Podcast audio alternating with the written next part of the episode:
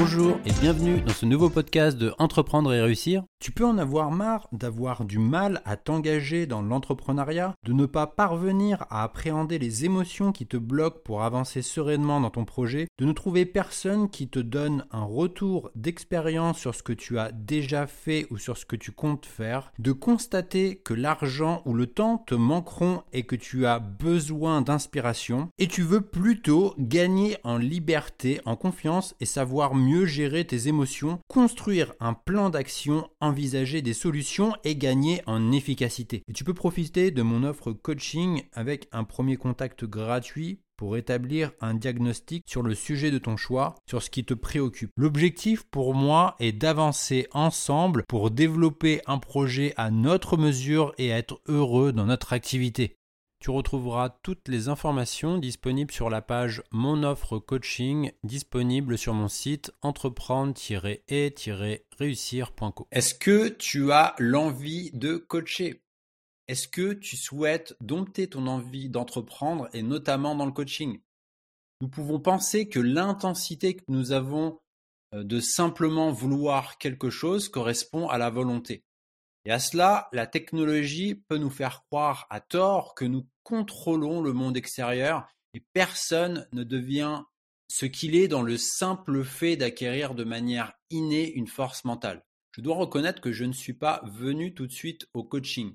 Il a fallu que je commence par tester des idées d'activité, même pour d'autres personnes, pour me diriger vers le sujet qui m'intéresse vraiment.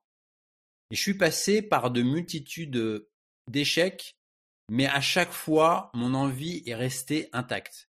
Et je pense qu'à force d'explorer de nouveaux sentiers, j'ai dû apprendre à dompter mon envie d'entreprendre pour en arriver au coaching. Donc quand je parle de dompter mon envie d'entreprendre, je veux en parler au sens large. Donc c'est-à-dire canaliser cette énergie débordante liée à l'envie et à la passion, tout comme celle liée au doute et à toutes sortes de peurs. Donc pour moi, c'est véritablement un apprentissage émotionnel qui demande de trouver son propre équilibre tout en continuant d'évoluer et de progresser. Et pas mal d'initiatives virent à l'échec simplement parce que nous avons pu manquer d'un peu de réflexion en amont, ou alors que tout ne s'est pas passé comme prévu, ou encore que nous n'avions pas prévu de plan B. Donc nous pouvons reconnaître que l'univers est régi par des facteurs qui nous échappent et pour lesquels nous n'avons aucune emprise. Certaines promesses peuvent être non tenues et même si nous pensons le mériter, nous n'obtenons pas ce qui nous revient. Beaucoup d'événements qui ne vont pas dans notre sens se produisent et finissent par gâcher nos projets. Et les échecs sont inattendus et font mal. Notre volonté est mise à rude épreuve et bien souvent les raisons restent obscures. Et la pire décision que nous pouvons prendre est celle de jeter l'éponge. Donc nous sommes au point A et nous voulons aller au point B. Et pour mettre toutes les chances de notre côté, nous allons y consacrer du temps, de l'argent et inclure nos contacts. Et dans notre histoire, il n'est pas étonnant qu'à un moment donné, il arrive que quelque chose cloche. Donc, ne soyons pas surpris. Donc nous pensons rarement combien les choses auraient pu être pires parce que nous pensons simplement à ce que nous préférons avoir. Donc laisse-moi te le répéter. Nous pensons rarement combien les choses auraient pu être pires parce que nous pensons simplement à ce que nous préférons avoir. Et beaucoup d'échecs sont le résultat de l'effondrement de notre volonté plutôt que d'événements externes précis. Certains peuvent se dire je m'en fiche des autres, je dois penser à moi avant qu'il ne soit trop tard. Et c'est ce que peuvent penser certains de nos leaders de prétendues communautés lorsque la situation tourne à la crise. Et à ce moment-là, nous pouvons les ignorer et leur montrer comment nous allons nous développer conserver notre volonté de monter notre activité qui va aider d'autres personnes. Ça n'aide personne d'en faire un problème personnel. Au moment où nous pensons avoir vaincu un obstacle, un autre apparaît car la loi de la nature est telle qu'elle ne s'arrête jamais. Donc nous pouvons avoir la tentation de penser que la nature a été domestiquée alors que ce n'est pas le cas. Pourquoi? Parce que nous vivons dans un monde où nous pouvons transférer des documents à l'autre bout du monde en quelques nanosecondes, dialoguer par vidéo depuis n'importe où, avec n'importe qui, ou prédire le temps qu'il fera. Donc nous pouvons succomber à une forme d'arrogance qui nous fait croire que nous pouvons tout changer. Donc nous pouvons commencer par prendre conscience que même si des erreurs arrivent et qu'elles gâchent du moins en partie notre projet, elles présentent deux avantages pour nous. Donc je vais te partager deux clés qui je pense vont t'aider. La première, entraîner sa force mentale. En réalité, notre envie est notre pouvoir interne qui ne doit pas être affecté par un élément extérieur parce qu'elle est essentielle lorsque la situation nous échappe. Donc pour résister au bouleversement et à l'adversité, nous pouvons cultiver l'art du consentement et pratiquer l'entrain. La volonté peut prendre deux formes. Soit elle est dans la souplesse, la résilience et l'humilité, soit elle est une forme de faiblesse par de la fanfaronnade et une forme d'ambition excessive. Et parfois, malgré toutes nos tentatives et en y mettant toute notre énergie, nos actions peuvent rester comme inhibées ou dans l'échec, tout simplement à cause d'éléments extérieurs que nous ne contrôlons pas. Donc notre volonté est notre force pour agir face à un obstacle. Et nous pouvons distinguer plusieurs forces. Il y a la force d'endurer, la force de contextualiser la force de tirer un sens des obstacles que nous ne pouvons pas surmonter. En gros, notre envie est ce qui nous permet de résister pour nous mettre en action quelles que soient les conditions.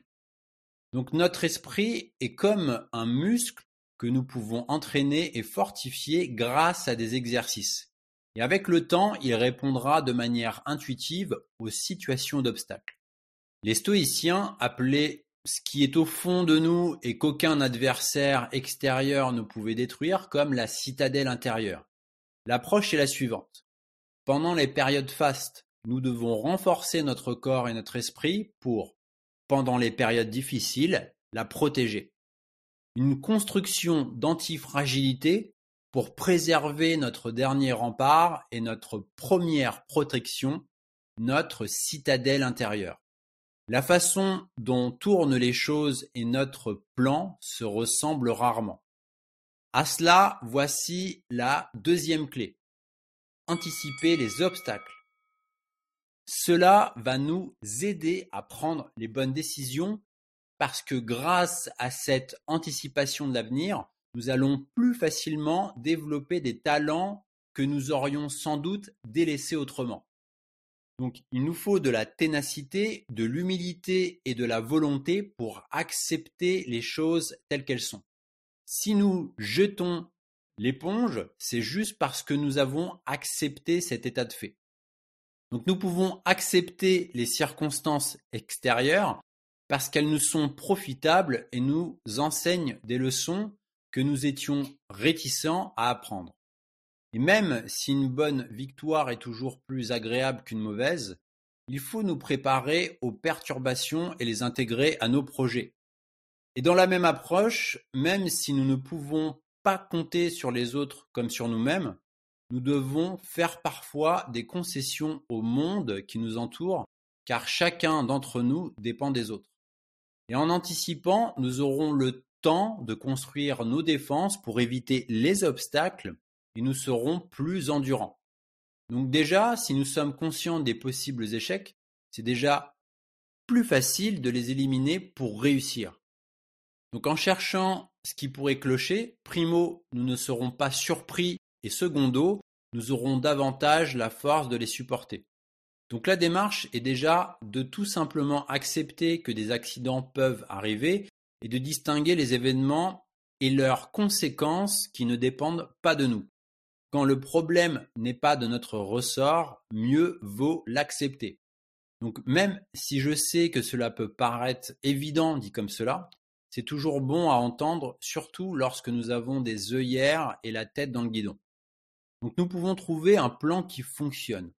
Nous pouvons retourner une situation en notre faveur Nous pouvons anticiper et accepter les choses telles qu'elles sont lorsque nous n'avons pas de pouvoir de contrôle sur elles. Nous pouvons continuer de muscler notre jeu malgré l'adversité.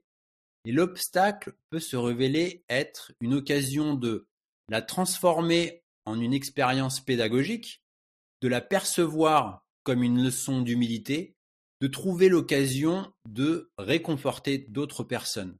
C'est l'occasion pour nous de trouver notre mode de fonctionnement et de nous adapter dans un monde qui peut s'avérer imprévisible. Donc nous sommes capables de nous protéger si nous nous replions sur nous-mêmes, du moins pendant un temps, de servir une grande cause, de gérer nos attentes, de persévérer, de mieux nous préparer et d'accepter de changer.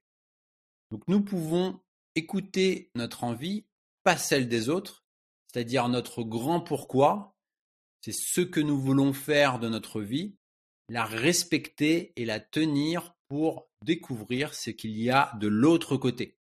Et souviens-toi que, comme le disait le philosophe grec stoïcien nommé Cléante, le destin conduit celui qui consent et tire celui qui résiste. Je te propose de recevoir mon guide gratuit et offert 7 clés d'un business de coaching qui libère tout votre potentiel et qui cartonne. Tout ce que tu as à faire, c'est de le télécharger depuis mon site où tu trouveras le lien en description. Ou alors, tu peux te rendre à cette adresse sur entreprendre-et-réussir.co.